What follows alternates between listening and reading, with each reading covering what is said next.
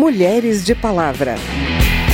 Mesmo quando tudo pede um pouco mais de calma. Até quando o corpo pede um pouco mais de calma.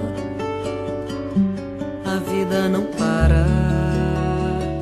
O machismo, o que ele prega é o que a gente chama de masculinidade tóxica, uhum. né? Que é aquele masculino que não é saudável. Se Putin fosse mulher, essa guerra existiria?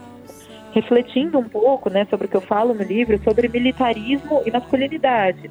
A Virginia Woolf já falava isso nos anos 30 e muitos estudos mostram isso, né, como a masculinidade tóxica contamina as relações internacionais. O mundo vai girando cada vez mais veloz. A gente espera do mundo e o mundo espera de nós. Um pouco mais de paciência que as relações internacionais e os conflitos mundiais têm a ver com o conceito de masculinidade? Essa é uma das questões que vamos abordar hoje ao falar sobre padrões de comportamento masculino que são apontados como tóxicos e que também afetam o mundo da política. Além de criar lideranças globais agressivas, esse padrão gera problemas como a violência política de gênero, um dos fatores que afetam a participação feminina no poder legislativo. São agressões físicas, psicológicas, econômicas, simbólicas ou sexuais contra a mulher no exercício de um cargo político ou quando é candidata. A intenção é impedir ou dificultar o acesso dela à função pública ou levá-la a tomar uma decisão que não quer. E os homens são os autores dessas agressões na maioria dos casos. A bancada feminina na Câmara quer melhorar as leis contra a violência de gênero na política.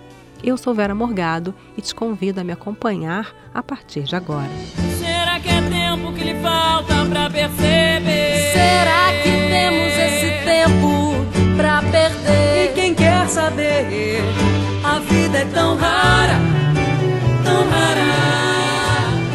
Numa conversa com o jornalista André Amaro, a escritora, advogada e professora Ruth Manos fala que o conceito de masculinidade truculenta está na base de conflitos entre países.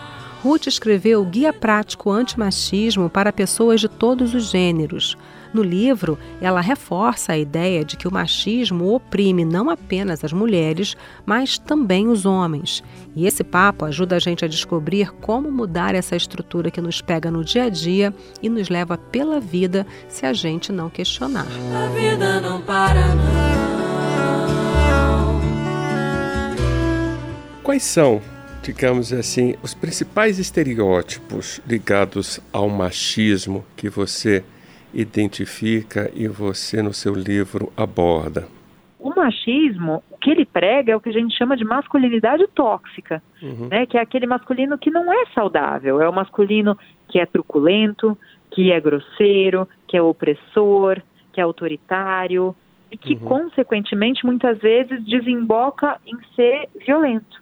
Uhum. Então, eu acho que o estereótipo principal, né, que a gente pode traçar do masculino preconizado pelo machismo é essa masculinidade tóxica que uh, resulta em opressões para as mulheres, mas oprime os homens desde o primeiro instante. Uhum. Né? Quem eles têm que ser, o que eles têm que fazer, como eles têm que agir, como eles têm que falar, oprime desde a infância e vai por aí a vida inteira. Qual seria então um processo para desintoxicar um passo é, é, é, é, ler, é se informar, porque quanto mais eu, eu, eu, leio obras sobre gênero, e não são necessariamente livros técnicos, né? Até livros muito gostosos de ler. Tem um livro do, do JJ Bola, que é um ator congolês que tem prefácio do Emicida, que eu menciono na minha obra, né? Uhum. Chama Seja Homem, é, que é um livro delicioso e levinho. Uhum. Então, quanto mais a gente lê sobre essas coisas, mais é, é, eu falo que é como uma musculação, né? A gente vai, vai treinando o nosso cérebro para reconhecer as coisas. Tipo, olha, acho que agora eu fui machista. Olha, acho que isso aqui que meu colega fez não é aceitável. Olha, eu acho que isso aqui que minha mãe disse eu posso dar um toque. Então, acho que tem, tem esse lado e também tem um outro lado muito importante, que é como a gente lida com as crianças. Então, acho que a, a, um, tem um capítulo no livro, né, sobre parentalidade antimachista. Não adianta, né, a gente querer que as crianças mudem, que as próximas gerações mudem o mundo, se a gente não dá para elas o exemplo do qual elas precisam.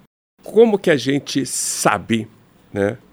É, como que a, o homem pode saber quando ele está sendo machista? É, esse, esse, é um trabalho interessante e delicado, né? Porque é, essa, esse discurso de ah, o mundo está melhorando, né? olha, aqui no meu trabalho já tem muitas mulheres, são, são às vezes, é, eu sinto que muitas vezes não é por mal que se diz isso, né? Às vezes se quer acreditar num mundo melhor de fato, quer ser otimista ou quer dar uma mensagem de esperança para as mulheres. Mas na verdade o que a gente precisa é do diagnóstico real das coisas. Então eu, eu sempre digo, né, que a gente está em 2022. Se a gente olhar para trás, a gente tinha, por exemplo, na Revolução Francesa, uma mulher chamada Olympe de Gouges, que estava na frente de batalha, junto com Danton e Robespierre, e que escreveu uma declaração dos direitos da mulher e da cidadã e foi para a guilhotina por causa disso. Uhum. No, e nessa declaração ela pedia coisas muito básicas, mas que a gente ainda está pedindo hoje, tipo igualdade salarial. Uhum. Por outro lado, vem um estudo da ONU dizer que a gente, se nada né, de drástico for feito, a projeção para a gente ter igualdade salarial entre homem e mulher é de 250 anos para frente. Uhum. Então, assim, você olha para o passado e você olha para o futuro e se pergunta como é que alguém está dizendo que a coisa está praticamente resolvida? Uhum. Né? A gente olha para o cenário da pandemia, no qual os, os índices de violência doméstica a, aumentaram exponencialmente, exponencialmente e o número de mulheres no Brasil que deixou o mercado de trabalho para conseguir cuidar da casa e dos filhos, porque ou não tem um companheiro para isso, ou tem um companheiro que não se dispõe a partilhar as tarefas domésticas de uma forma justa. Então a gente olha para esse cenário e se pergunta como é que alguém com, com boa fé e com bom senso diz que as coisas estão melhorando. Uhum. Né? De fato, talvez a gente já não queime mulheres na fogueira, mas a uhum. gente ainda mata de outras formas. Você acha que há alguma expectativa para um masculino adequado a esses tempos né, de igualdade de gênero? Se fala muito no homem amável, no homem sensível, no homem reconciliado, colaborativo, um homem que não é ameaçador. Eu acredito que muitos movimentos de outras áreas ajudam a gente a, a relativizar o machismo. Então, por exemplo, é, o, o, movimento que se faz sobre saúde mental, né, sobre todos nós é, cuidarmos da saúde mental, buscar terapia, buscar apoio psicológico, apoio psiquiátrico, que tem sido cada vez uma coisa dentro das empresas sobre a qual se fala. Isso, por exemplo, já é um movimento brutal de mudança do olhar masculino. Né? Uhum. Ah, e acho, é, acima de tudo, que se a gente começar a olhar até para as lideranças políticas, eu escrevi recentemente para o Observador, né, que é o jornal português no qual eu tenho uma coluna, certo. uma coluna chamada Se Putin fosse mulher, essa guerra existiria? Refletindo um pouco né, sobre o que eu falo no livro, sobre militarismo e masculinidade. É, você e, diz que a guerra está relacionada à ideia da honra masculina, né? Tá, e isso vem, né? A Virginia Woolf já falava isso nos anos 30 e muitos estudos mostram isso, né? Como a masculinidade tóxica contamina as relações internacionais, né? O meu doutorado, que é em Direito Internacional, uhum. é, eu, eu, eu, passei muito tempo também estudando esse tipo de questão. Então, eu acho que a, a gente precisa olhar para algumas questões que não tem a ver com ser homem ou ser mulher, né? Eu falo isso nesse texto do Observador, que Basta a gente olhar para a gestão da Margaret Thatcher para entender que a truculência não é uma exclusividade masculina. Uhum. É, por outro lado, a gente pode olhar, né, eu que vivo entre Brasil e Portugal, para o presidente, para o primeiro-ministro de Portugal, o Marcelo Rebelo de Souza e Antônio Costa, a gente pode olhar para figuras como o Justin Trudeau, né, é, que, que a gente fala são lideranças masculinas que não são necessariamente truculentas. Uhum. Isso não tem nada a ver com ser direita ou ser de esquerda. A gente pode olhar para Bolsonaro, para Trump, para Putin, né? A gente pode olhar, enfim, para uma série de líderes que é, transitam entre a direita e a esquerda, mas que o autoritarismo e a masculinidade tóxica estão ali, né? Inclusive em líderes mulheres. A uhum. masculinidade tóxica também contamina as mulheres. Sim. Então eu acho que se a gente começa a ver novos líderes, por exemplo, como a Jacinda Ardern na, na Nova Zelândia, a gente começa a entender outros jeitos de fazer política. Uhum. Então, acho que seja a gente falar sobre saúde mental, seja a gente falar sobre política internacional, a gente consegue abrir novas portas para criar pessoas mais livres, né? Mulheres que também sejam mais, mais brutas, isso seja natural nelas, que isso não seja um problema homens que sejam mais delicados e seja natural neles, isso não seja um problema e que a gente crie crianças livres para serem quem elas são. Obrigado e Ótimo. conte com a gente Obrigada, também. Obrigada, viu, André? Guia Prático Antimachismo para Pessoas de Todos os Gêneros, da escritora Ruth Manos, foi publicado pela editora Sextante.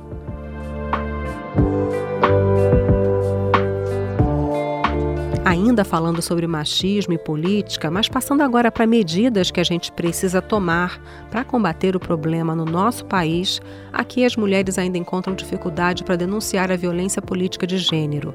O assunto foi debatido no encontro na Câmara e a repórter Carla Alessandra acompanhou. Ela conta que leis recentemente aprovadas são avanços importantes na busca por igualdade entre homens e mulheres na política, mas ainda é preciso mais ações para garantir que essas leis tenham o efeito desejado. O Congresso Nacional aprovou recentemente alterações na legislação para que os votos dados a mulheres e negros contém em dobro para o recebimento do fundo partidário e do Fundo Especial de Financiamento de Campanha nas eleições entre 2022 e 2030. O texto aprovado determina também a participação igualitária de homens e mulheres nos debates eleitorais que ocorrem durante as campanhas. Mas, segundo a representante do Observatório Nacional da Mulher na Política, Carla Rodrigues, que participou do seminário promovido pela Câmara para discutir a participação das mulheres na política, a maioria das mulheres, quando resolve denunciar a violência política de gênero, encontra grande dificuldade em identificar a quem recorrer. Que não basta conceituar a violência política de gênero, é importante é, estabelecer fluxos claros e um acesso à justiça de forma clara para que essa lei possa efetivamente ser aplicada. Já a representante do Ministério Público Eleitoral, Raquel Branquinho, sugeriu que os interessados em entrar com processo na Justiça Eleitoral procurem o Procurador Regional Eleitoral de cada estado para acompanhar o andamento desses processos. Porque esse procurador regional eleitoral, ele tem dentro de suas atribuições a obrigação de saber, a tempo e modo, de forma imediata, qual o promotor eleitoral competente para tratar do tema.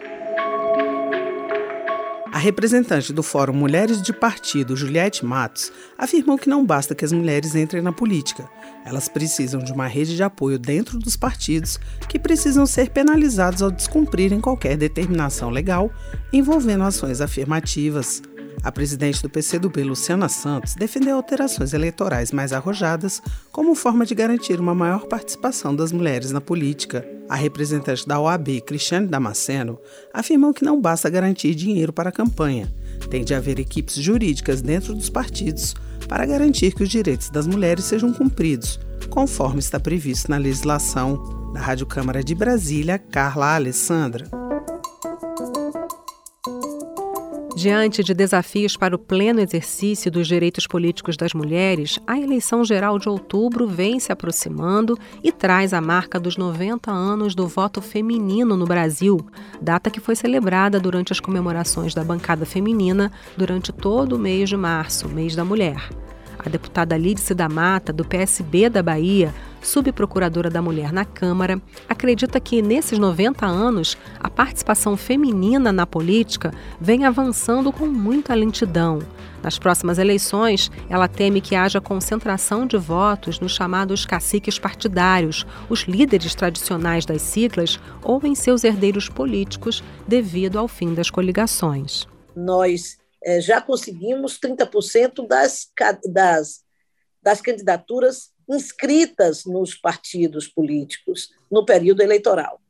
E agora tem, avançamos agora mais recentemente para a ideia de que uma mulher eleita possa gerar o dobro do fundo partidário para os partidos políticos. O que é que quer dizer isso? Quer dizer que nós precisamos construir políticas de estímulo à participação da mulher que quebre o machismo arraigado profundamente nas direções partidárias. Que falta para perceber? Será que temos esse tempo para perder? E quem quer saber? A vida é tão rara, tão rara. E esse foi o Mulheres de Palavra. Nesse programa a gente ouviu a versão das Ticas para a música Paciência do Lenine. A produção foi de Cristiane Baker, reportagem Carla Alessandra e André Amaro. Trabalhos técnicos Carlos Augusto de Paiva. Na edição desse programa, eu, Vera Morgado, agradeço a sua audiência. Se você quer sugerir um tema para gente, o e-mail é rádio.câmara.leg.br e o WhatsApp é 61 999 78 90 80. O Mulheres de Palavra é produzido pela Rádio Câmara e transmitido pelas rádios parceiras em todo o Brasil, como a web rádio Monster Pop de Campo Limpo Paulista, São Paulo. Para conferir outras edições do programa, vai lá no site radio.câmara.leg.br ou no seu agregador de podcast preferido. Tchau, até o próximo programa. Mulheres de Palavra.